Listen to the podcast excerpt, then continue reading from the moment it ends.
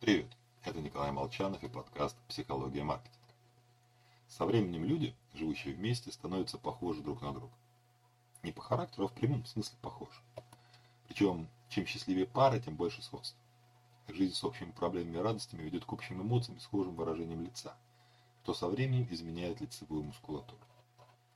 Как отмечает Дуглас Ван Прайт, с брендами то же самое. Со временем мы начинаем нравиться друг Бренды помогают нам участвовать в большом количестве социальных групп, выступая в роли суррогата племен.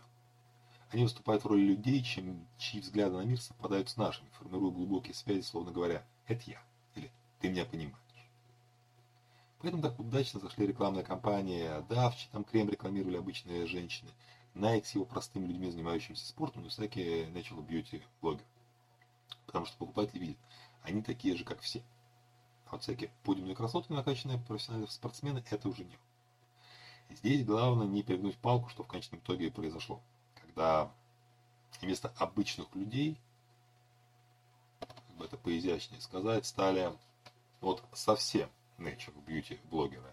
То есть э, все скатилось в инклюзивность, э, в точки, скажем так, экстремума, которые стали преподноситься в виде новой нормы это уже менее удачно, потому что людям хочется к чему-то стремиться, к чему-то стремиться, скажем так, положительному, а не отрицательному. В любом случае, задача маркетинга – это не менять взгляды покупателя. Это вообще практически невозможно. Истинная цель лояльности – не повторные покупки, а доверительные отношения. Особенно важно, если у вас диверсифицированная продуктовая линейка. У меня вот как-то лично так получилось, что почти вся домашняя бытовая техника, от стиралки до холодильника, от свечей, телевизора одного бренда. Это специально я так не делаю. Всего вам хорошего. С вами был Николай Молчан.